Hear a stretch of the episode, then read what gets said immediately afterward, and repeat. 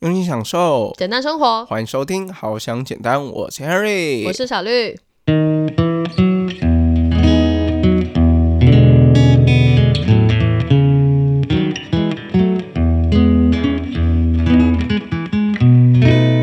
期待有可能是教练的期待，或是有可能是一些就是来看你打球的人的期待，或是比如说旁边有漂亮的女生，比如说像我的。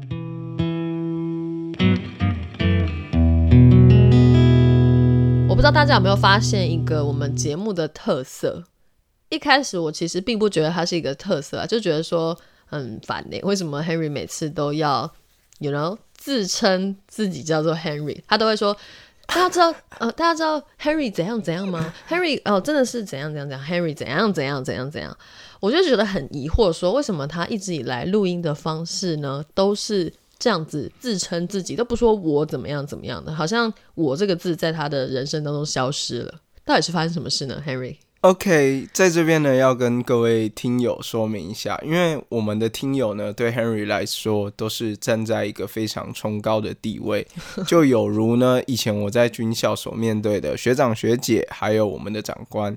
那这个部分，如果有当过兵的，就是都知道说，诶，我们在军校时期或者在部队里面，我们不能讲你我他，真的？哦、对，所以以前我们跟比如说像跟队长讲话，我们对队长来说，我们是学生，嗯嗯，那队长就是我们的队长，我们就会说报告队长，学生报告，然后怎样，然后开始讲要跟队长讲话的事情。嗯，跟学长讲话就是报告学长，学弟报告，就是你都你不会说哎、你怎么样，然后呢我们比如说我们要讲一件事情，然后呢就是可能你要说我刚才去吃饭，嗯，你就会说学弟刚刚去吃，学弟刚才去吃饭，所以不会说我跟你说这样，不会有这种口语化出不会有这。种我跟你说，哦。除非真的是非常非常熟的学长姐，然后嗯。私底下可能聊天的时候嗯，就不会就是，但是 Henry 自己有一个习惯，就是 Henry 即使现在已经，来了来了来了，但是我自己有一个习惯，我要我要改，我要改。不用改没关系。这个我姑且就是称作它是我们节目特色啊，也不错嘛。好啦好啦，但是 Henry 自己有一个习惯呢，就是即使 Henry 遇到以前的学长姐一起吃饭，就是嗯虽然我已经离开学校很久，但我也不会说，哎、那个，比如说哪一个学长，我就直接叫名字好了，嗯对不对？就是我也不会直接叫名字，我就会说学长，哎、学姐，就是还是就是很难改掉，你知道吗？我有感受到，我第一次认识你的时候，我就觉得、为什么那个就是明明你好像跟你这位学长还蛮熟的、你们不是很熟吗？很麻吉吗？但为什么每次都要说，哎、学长学长怎样怎样的，就是突然又顿时有一种距离，你知道吗？我就很不习惯，说你们为什么都一直要这样保持着学长与学弟之间，或者学妹学姐之间的这种感觉啦。我一开始都不是很理解，嗯，不是啊，就是你如果比如说已经叫了他三四年的学长，嗯然后呢，你如果再叫就是他的名字，就是会有一种很不习惯的感觉。哦，所以我那时候觉得蛮违和，明明就是一个两个很熟的人，但是却是一直就保有你知道吗？那一层纱，学长与学弟的那层纱，这样然后隔着，我就不懂哎、其实其实也没有也没有那么夸张，其实不会因为这样就隔层纱，嗯就是我们会习惯成自然。然后呢，就会觉得学长就感觉像在叫哥哥的感觉，哦，对。但是我们叫学弟就不会说，哎、学弟。可能嗯以前在军校的时候会了，但是嗯现在对于就是学弟的话，然后呢，我们就会就学弟通常会直接叫名字，就好像哥哥叫弟弟也会直接叫名字，哦。但是弟弟叫哥哥可能会叫哥哥。哥，哦哦，好好好。有，点像是这种感觉。我这样就可以理解了，对，好，所以大家以后不要再跟我 Henry 总是自称说，哎、h e n r y 觉得，哎、h e n r y 怎么样？没关系，我相信如果听久了的听众朋友们，大家应该也是很习惯说 Henry always 是在自称自己就哦 Henry 怎么样怎么样的这样。虽然我到现在依然还是不习惯，每次听到都觉得嗯嗯 OK 好吧，反正他就是这样。至少 Henry 没有报告听友，Henry 报告。我还是觉得这个习惯令我很震惊了。好，OK，没关系，反正我只是突然觉得有感而发，很有趣，所以前面就跟大家分享一下这个故事，这样。但其实这个故事跟我们今天的主题没什么关系了，我是想帮大家解惑了，也帮我自己解一下惑。恐怕有些人就觉得 Henry Henry 是谁啊？为什么他可以你每天？Henry 觉得呢？Henry 哎 Henry 怎么样？Henry 怎么 OK OK，我的好，我们就到这啦。我们今天呢要来讲的一个这个忧虑呢，它是来自于一个匿名的一个海伦小姐。对 OK，黑她人，对要跟大家分享的这个故事，那我们就快点来跟大家呃来讲这个故事吧。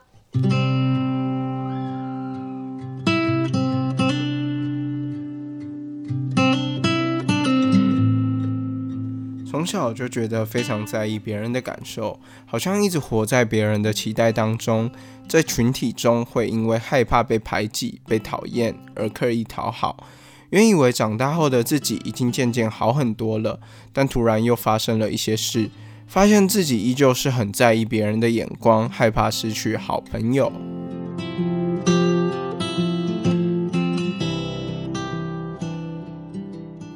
听完这个故事，我不知道 Henry 有没有觉得心有戚戚焉？你觉得嘞？直接感同身受，啊，又感同身受，直接觉得哦，我就是哎，这根根本就是我自己的故事吧。嗯，我觉得大家勇于分享这些故事的一个很大的好处，就是其实应该蛮多人也会有共同的问题，可是可能每个人都不会说这么的愿意去分享，那导致可能每个人会觉得自己有点孤立，是不是？就是只有我有这样子的问题啊，然后很担心、害怕，说不敢跟别人讲，或者是说就觉得我自己很奇怪，为什么我会这样这样子？但其实分享出来后会发现。蛮多人跟自己有这样类似的经验，就像我们听了很多人的忧虑的投稿，其实我们很多都能够感同身受，就像这个也是特别有共鸣。对，就是我觉得很多时候，像你都可以从别人的故事当中，然后呢，就是去看到一些自己的影子。嗯，那我们好想简单有一个很棒的地方呢，就是说，自己讲很棒的地方来讲，很棒的地方就是，当有听友投稿的时候，他说出自己的忧虑，那你可能在听我们的节目的时候，就发现说，哎，这个听友好像跟我的成长过程有点像。嗯，那我们就可以来听听 Henry 跟小绿就是怎么聊，就是这件事情，说不定也可以就是除了开导我们投稿的解忧的朋友之外，也可以顺便呢，就是给予你们一些陪伴。嗯，好处是好处吧？是是是是好处。好，所以你为什么会觉得感同身受？你哪一些情况下会觉得，哎、我好像就是真的会有这样子的状况？因为其实我觉得我在就是成长过程当中，我觉得我也是一个非常在意别人感受的这个样子，然后甚至是在从小到大的过程当中，我都会一直希望说，呃，别人觉得我是一个很好的人，很优秀的人，嗯然后特别是即使是我自己很有兴趣的东西上，我在打篮球的时候，我跟你说，只要那一天有比如说什么。呃，篮球比较厉害的人，然后呢、去看球，嗯就是去看我打篮球，或是比如说一些甄选啊或者什么的，我很常就会觉得说，我这一场比赛就是一定要打得很好，嗯，我一定要打得很厉害、很出风头，然后得很多分，然后很帅这样。但是呢，就是因为就是会想要符合可能别人的期待，有可能是嗯教练的期待，或是有可能是一些就是来看你打球的人的期待，或是比如说旁边有漂亮的女生，比如说像我的小绿，OK OK，然后？呢，我就会就是发挥的没那么好，因为我就会变成说，哎、好像一直想要就是去展现自己，然后反而变成一直自干，然后出手的选择都不是很好。得失心很重。对，嗯哼哼，那像我呢，我自己也觉得很印象深刻的是，在我国小的时候，我现在想到国小的时候，就是那个时候会超害怕被排挤。国小很容易会有那种小圈圈，哎、其实我觉得不止国小，是啦。国小、国中、高中，嗯，是没错，甚至到大学，甚至到进入职场，都会有得只要在人际关系当中，都会有这样的害怕。嗯，只是我觉得一想到这件事情，比较印象深刻的是发生在我国小的时候，因为我长大之后会有不同的体悟啦，所以我就会觉得说，有时候没那么在意一些人的眼光也没有关系，但是那个时候还很小，国小嘛，我就觉得说，哦，每个人应该都要就是。照顾到面面俱到，如果谁讨厌我的话，我就觉得很难过啊，怎么样的？那时候会特别难过，嗯，是最最最最难过的时候吧。然后所以那个时候我就会想说，诶，那他讨厌我，那我是不是就要就是跟他讲什么他不讨厌的事情？就是我会刻刻意说要想这些事情这样子。我是现在回想我国小的那个时候，发现我这样子的行为，那我那个时候不会想到说，哎，我其实是在刻意讨好还是怎么样，就那时候不会想啊，现在才会开始回想起来说，哦，我当时是也有这样子，就是很严重的这种问题。嗯，对这个部分的话，就是很多人都会觉得说，哎。我们会很希望说，哎，每一个人都爱我们，嗯，就是，但是其实呢，就是 Henry 曾经呢也这样觉得，就是好像，呃，每个人都要喜欢你，但是不管你做什么样的事情，就是会有那种，不管做什么事情都看你不顺眼的人，哦，就是对你第一印象就觉得这个人就就是对你有一些不太好的感觉，嗯，对，所以呢，其实在这边跟大家分享八三幺的一首歌，就是。我不需要每一个人都爱我。嗯，这首歌其实我觉得还蛮不错的，就是它大家可以去看一下它它的歌词，就是它里面有很多提到说，就是我们不需要就是太努力去迎合别人，即使我们很努力去迎合别人呢，一样会有人追你。这真的是还蛮普遍的一件事情，就像是。很红的那些可能 YouTuber 好了，对，他们就超红啊，很多人喜欢他们哦。但是下面一定就是有人很讨厌他们这样。对，就是有那种键盘魔，键盘侠吧？键盘魔什么？反正就是侠在进阶就变成魔哦，成魔了是不是？对，成魔了。OK，对对，酸酸成魔。有这种说法，我我自己编的。OK OK。总之呢，这就告诉了我们，不管有多少人喜欢你，但总是会有一两个或是几个讨厌你的人。那我们也不需要特别去在意他们。嗯嗯。但是我现在有一个问题是。刚才那些我觉得是比较出街的问题，就是我可能会在意所有人的想法的这样子的一个问题，是存在在我小时候，就是可能国小那个时期。但我现在已经不会这么在意的，就是那些可能我没有很在意的人，他们不喜欢我，我就觉得 OK，就是 fine，没关系这样，因为我已经体认到这件事情是不可能的。但是我会有另外一个问题，就是我会想说，到底体贴别人跟在意他人的想法。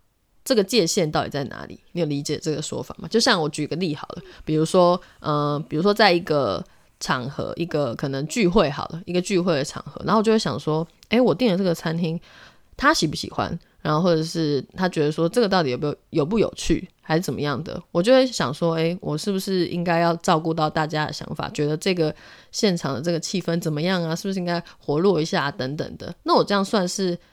很在意别人的想法吗？还是说我其实是一种体贴？我就觉得说不知道这个界限在哪里。OK，了解，我懂你这个意思。你的意思是说你会有这方面的疑惑，说你会很关注说，哎，别人对于你做的事情，嗯，到底是有没有体贴到他们？嗯，还是你只是很在意别人的感受？好，我这样听完你的这个问题呢，我会觉得你好像把。在意他人呢，就是当成是一件比较没有那么好的事情，嗯，然后把体贴当成是好的事情嘛，对不对？对。那其实我这边我可以跟你讲一下，就是说，其实在意他人并不是一件不好的事情，嗯。如果你在意他人，你是在意你需要在意的人的话，那这样子的话，就是它可以是一种体贴，嗯，对。所以我觉得这两个的出发点不同，然后我们今天在。探讨的问题是说，其实我们也是需要去在意别人的感受的，嗯，只是你在意别人感受的部分，你在意的是谁的感受？嗯，如果你今天在意的是一个他原本就很讨厌你，不管你说什么话，他都会想要嘴你的人，那你你有必要在意他的感受吗？你有必要就是去体贴他吗？其实是不需要的。也是啊，所以就是说。结论是，到底是针对你关心在意的人呢，还是说他只是一个就是其实你也没有那么在意的人，这样子来区分说到底是太过在意还是是体贴这样子？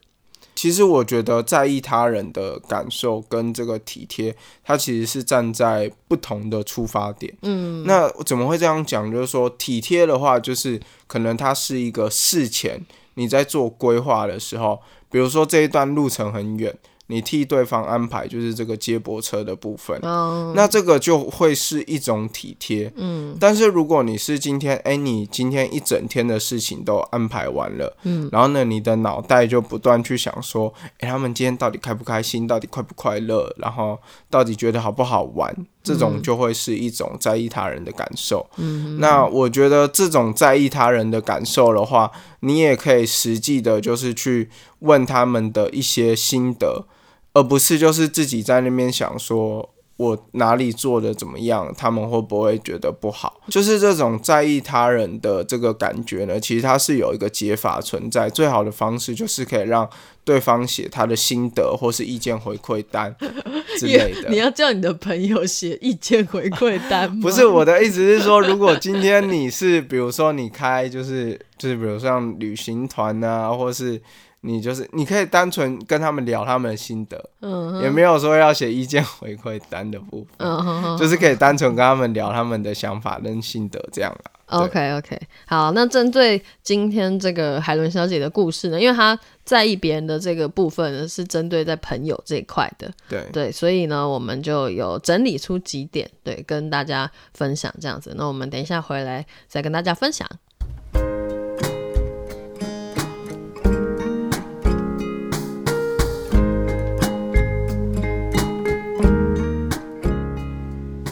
如果喜欢我们的节目，可以在各大平台订阅我们，给予留言评价。如果你正在经历低潮，欢迎你透过资讯栏的解忧连接投稿，让我们帮你一起解忧，离你的简单生活更进一步。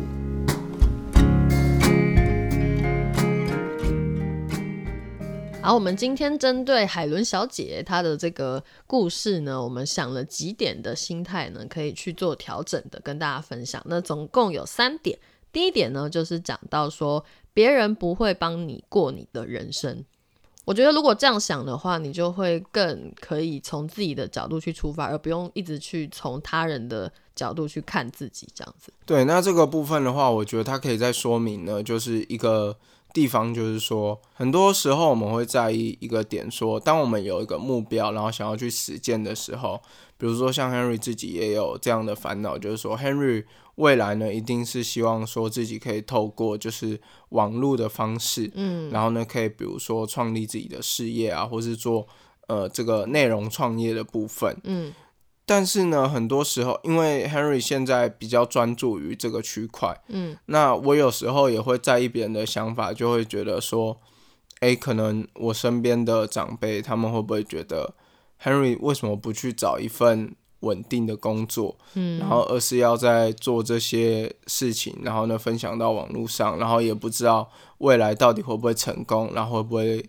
就是可以赚得到钱，可不可以养活自己？嗯，就是我也会在意，就是长辈们的感受是不是这样子？嗯，对，就算是在意他们好了，你还是可以在意。可是想到最后呢，我们自己的人生其实还真的是要自己过。如果说别人帮你决定了什么，或者是你因为别人怎么想，然后而没去做什么，但是你痛苦了，还是自己在痛苦？诶，那这样不会觉得很不值得吗？对，因为你的人生就是你自己在过。嗯，那其实你在。做这些选择的时候，跟你未来的方向的时候，你都必须要对自己负责。嗯，那今天呢，如果你做就是比如说一个很稳定的工作，但是你每天就是被老板压榨，或是让你的心情很不好受，然后导致你得了忧郁症之类的，假设啦，假设。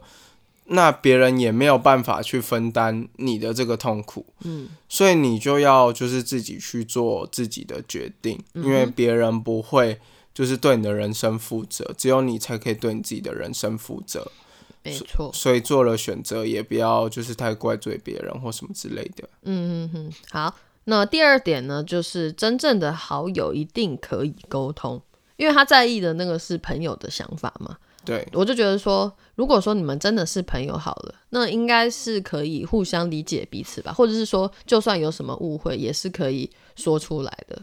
或许可能像比如说，可能他诶安排了一些什么活动，然后他可能怕说对方觉得不好玩，那是不是就可以直接跟他讲，就问他说，哎，你觉得我们下次是不是就不要安排这样子的活动？这样直接讲出来，我觉得应该也没什么不好的。不只是朋友，就是另另外一半也是。嗯，像 Henry 觉得自己跟小绿的沟通就算是蛮好的。其实我们不要看我们这样子，好像感情很好，其实我们一定也是会遇到争吵的时候。嗯，但是争吵完之后，争吵的当下，可能我们也是会让彼此冷静一下。我们还是会在后续的时候有一个沟通，然后彼此去分享自己的想法跟自己的观念，然后让我们可以就是在这件事情上彼此都达到一个共识，这样。嗯嗯嗯，对，没错。小绿你好棒哦。嗯，OK，好突然哦，什么？那最后一点呢？这个也是我们非常常提到的。我觉得这个可以算是百忧解，什么忧虑都可以用这件事情、这个方法来解决。这样，然后这次我们就把它呃统称叫做时刻的感谢。我们之前常常说到感恩练习嘛。对，那就是就是希望说，哎，可以透过感恩练习的方式，然后让自己的快乐的程度啊，或者是说面对世界这个看法呢，会比较好一点这样子。那为什么要时刻的感谢？就是感谢到底跟朋友或者说在意别人的眼光有什么关系呢？当我们习惯感恩啊，其实对于身边的所有人来说，你就会自然的有很多体贴，对，因为你会谢谢他说，哎，像比如说，呃，就朋友的角度来讲。我很感谢他，说他在可能我学生的历程当中啊，他都很挺我啊，然后或者是在我什么低潮的时候呢，他陪伴我啊，就很感谢他这些事情。所以呢。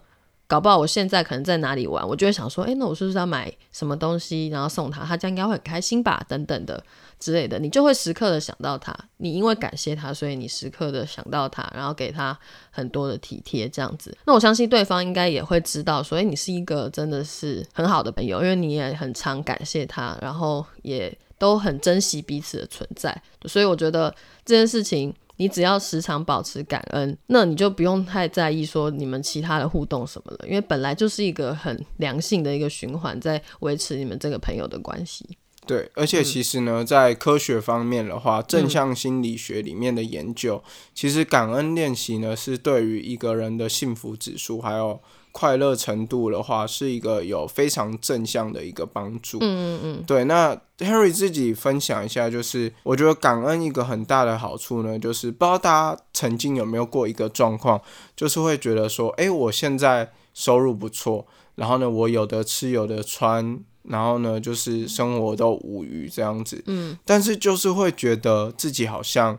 没有很快乐，嗯，的一个状态，就感觉哦自己不愁吃穿什么的，然后也没有生存上的危机，但还是会觉得没有安全感。嗯，那这个时候呢，Henry 就会建议说，其实你可以尝试看看感恩练习的部分，去感受呢，其实生活原来有这么多值得感恩的事情，然后呢，你就会觉得非常的快乐。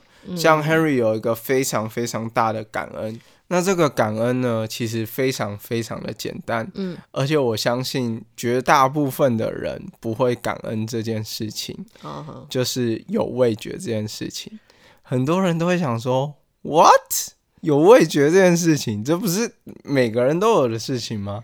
嗯，那这个就是因为 Henry 曾经经历过三十六次的放射治疗，导致我味觉。丧失了很长一段时间，嗯，所以当我那个时候味觉开始慢慢恢复，我吃蛋挞跟布丁的时候，感觉得到甜味的时候，嗯，哇，那个时候我真的感恩，就是这个世界，感谢所有的一切，包括就是反正就是感恩万物，对，然后呢，觉得说哇，原来。吃东西可以感受得到味道，是一件多么幸福的事情。而且它是一整天三餐你都会感受到，搞不好你还吃下午茶，所以你一整天感受到幸福的时刻其实会很多次。真的，所以我现在能够吃东西的时候，我都觉得哇，可以正常的进食是一件非常非常感恩的事情。嗯哼哼，没错。那我们今天呢还要再加码分享，我就觉得说我们常常。在讲感恩练习，感恩练习，然后不知道大家有没有真的去做啊？有没有感受到感恩的力量呢？到底知不知道，呃，感谢的力量有多大？这样，于是呢，我们又在这个时候接到了一个很开心的一个邀约分享，这样应该说分享邀约，真的，而且跟大家说，这个邀约呢，真的是感恩的力量。啊，感恩的这个邀约真的是感恩来的，嗯，对。那小绿就跟我们分享一下，我们的感恩到底怎么感恩出来？我们的感恩怎么感恩出来？这个好深奥的一句话。好吧，其实就是因为我们常常在 podcast 啊，或者是在我们 Instagram 上分享感恩练习这件事情呢，那就被月之文化这个出版社呢，他们看到了，他们就想说，哎，他们最近刚好要出一本新书，它叫做《我想说声谢谢你》这本书，这样子，那就希望说可以透过我们的分享，然后再让更多人知道说，哎，其实感恩的力量是真的很大的。那我们也自己去看了这本书，抢先大家看，觉得非常的兴奋。对，真的，因为这本书目前呢，就是还没有正式上架。嗯嗯，它会在感恩节的时候，那个的时候的左右吧，就十一月底的时候呢，会发行。那如果大家有兴趣的话呢，也可以再去看这本书。那我们现在可以分享一下我们一些看书的心得，到底从这本书里面是怎么实际的看到感恩的力量？我们其实自己已经感受到感恩的力量有多大，但是透过这本书，这个作者他是。持续了一整年的这个感恩年，就是他的感恩练习持续了一整年。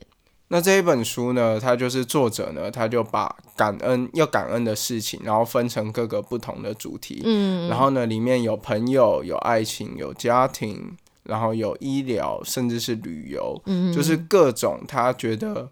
可以值得感恩的人事物，然后把它分成十二个主题，嗯，然后呢就是去分享，嗯，那我觉得透过这一本书呢，我们就是可以了解到，哎，作者他都在各个不同的主题，他怎么样就是去写这个感谢卡，而且针对朋友这一块，因为我们今天讲的是那个朋友的主题，你在不在意朋友眼光的这个主题这样子，然后它里面我觉得看完之后有一个针对朋友这一块很大的一个感想就是。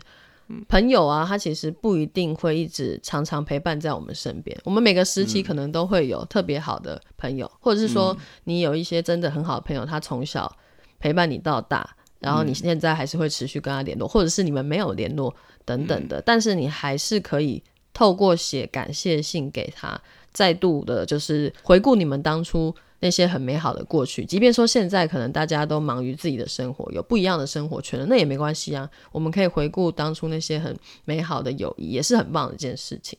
就是可以找回当初的连接。嗯嗯，而且可以感谢说，其实这些友谊曾经存在，就算现在没有存在也没有关系。但我觉得感谢当初，真的没有人收到感谢卡，或者说收到一些感谢的礼物是会很生气的吧，或者是会觉得怎么样？不开心，应该都是很开心的吧？如果你收到一个感谢卡，这样，所以真的不用说害怕说感谢，因为其实真的没那么尴尬，是不是？一开始会觉得啊，那个人很久就是没有联络，或者说他现在是不是在生我气？那如果我现在突然跟他说什么，会不会很尴尬啊？这个是我们的心里的 OS，这样。